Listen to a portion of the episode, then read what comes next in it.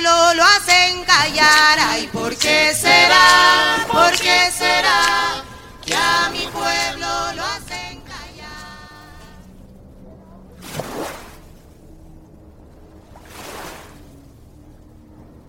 Al principio no había nada. La luz lo invadía todo.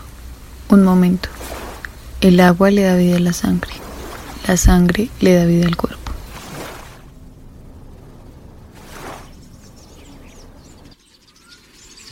Nace un cuerpo.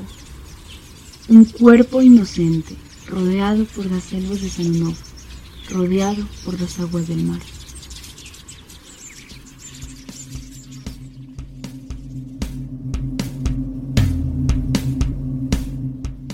Este cuerpo ya no es uno solo.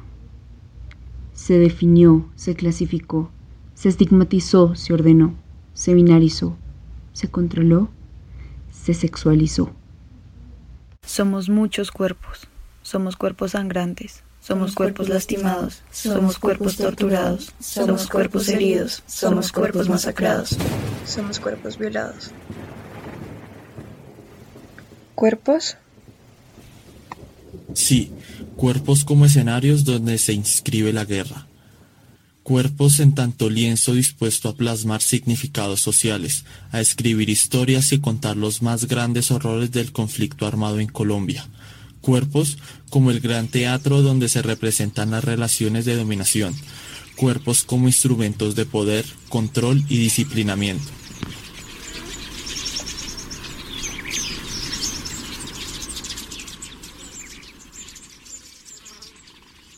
Los Montes de María se ubican entre los departamentos de Sucre y Bolívar. En estas montañas, la historia de la guerra ha marchitado los campos, los cultivos se han visto afectados por la maleza del conflicto e inclusive los cuerpos han sufrido los vestigios que han dejado las estrategias de grupos armados en su intención de ejercer control social.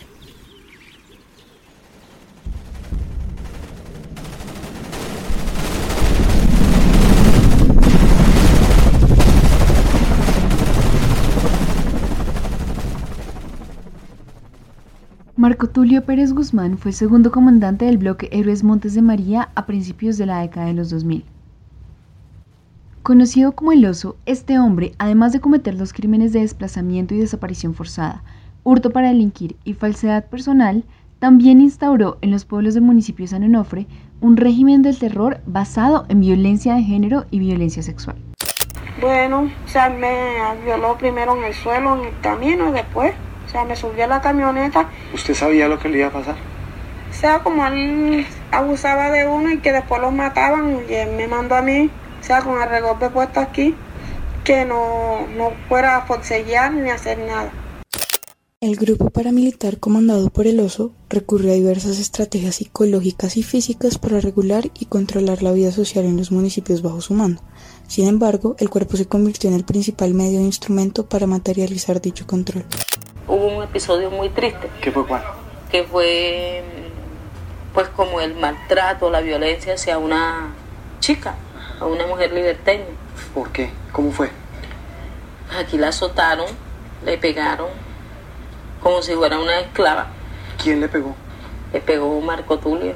¿Por qué? Porque la chica había tenido un inconveniente de, tipo sentimental con, con alguien de la comunidad. Día y noche luz y oscuridad, agua y fuego, masculino y femenino. En un mundo de dualidades de poder, la fuerza se antagoniza de la debilidad, la frialdad a la sensibilidad, el grito a la sumisión, la virilidad a la feminidad, el hombre a la mujer. Algunos cuerpos que no entraban completamente en los supuestos binarios conservadores promulgados por el grupo paramilitar y que por su orientación homosexual eran considerados menos hombres, fueron obligados a pelear entre ellos en competencias de boxeo organizadas por el oso. Esto fue una demostración del uso de la virilidad como instrumento para reformar el poder del grupo paramilitar, un poder basado en el control de los cuerpos a partir del supuesto de deber ser. En la guerra importa más el que tiene, el que manda, el conocido, el que puede reír y el que puede gritar. En la guerra se reafirma lo masculino desde las violaciones, deja de importar el sexo y el género de la víctima solo importa que tenga menos poder. Se feminiza el sufrimiento del más bajo en la jerarquía y se reafirma la masculinización del perpetrador.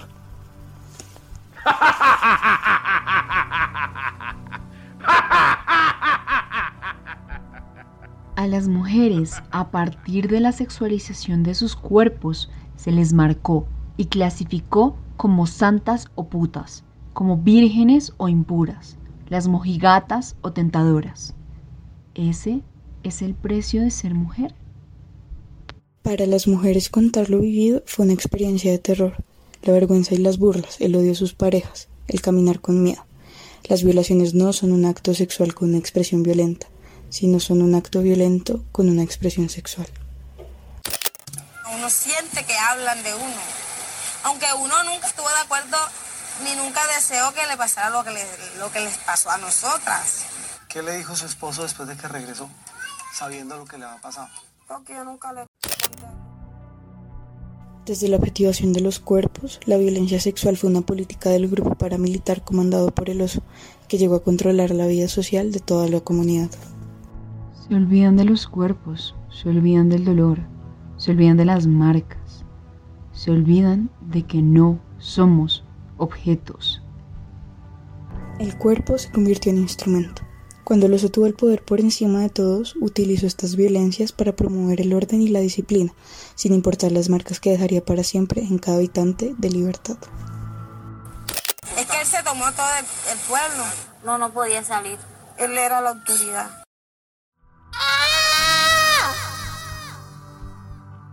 Pues cuando me llevó allá al Alto Julio me puso que sacudiera, limpiara la casa, un poco de ropa que tenía ahí, así embarazada como estaba. ¿Cuántos meses de embarazo tenía usted? Tenía siete meses. ¿Él abusó de usted? Sí.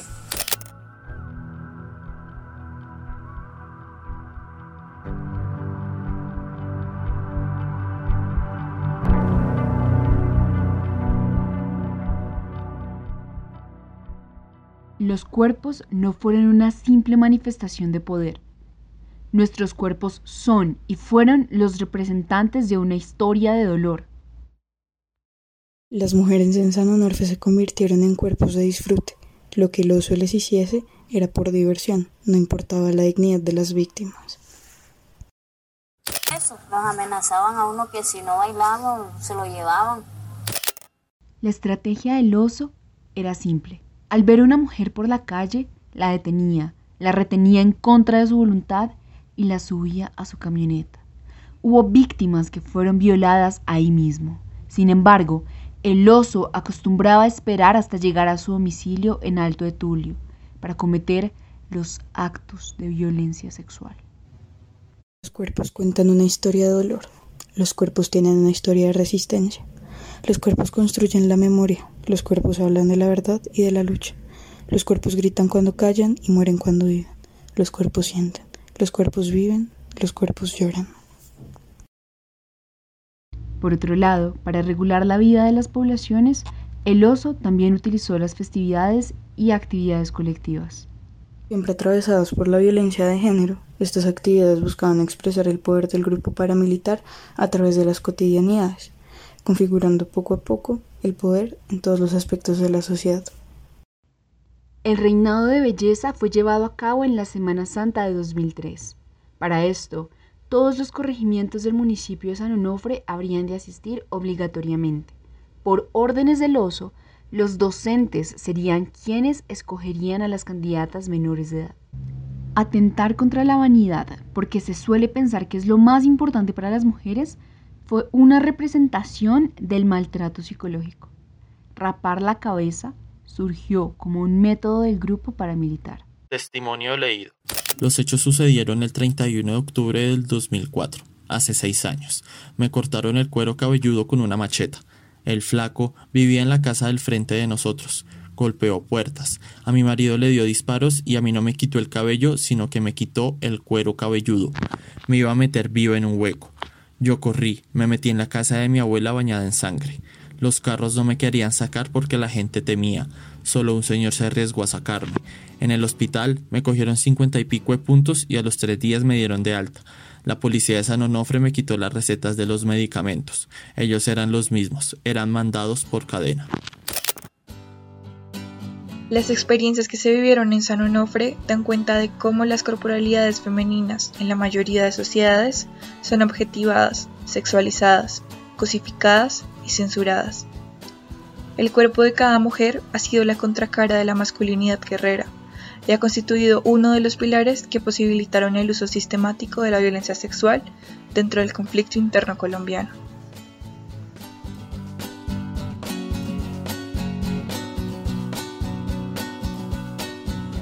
Al final queda un libro.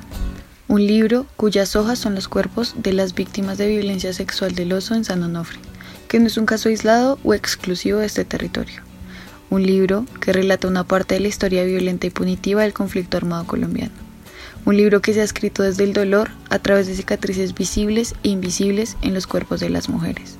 Un libro que es en sí mismo un ejercicio de memoria y construcción colectiva, un manifiesto de lucha, poder y resistencia un libro cuyas historias de terror trascienden más allá de sus hojas en el ejercicio de la no repetición, cuyos cuerpos se convierten en instrumentos para la construcción de un relato que haga justicia a estos otros que callaron, que quedaron en el olvido de la guerra, que nunca podrán contarlo. Somos nosotras herencia de relatos de mujeres que hacen parte de nuestro pasado colectivo.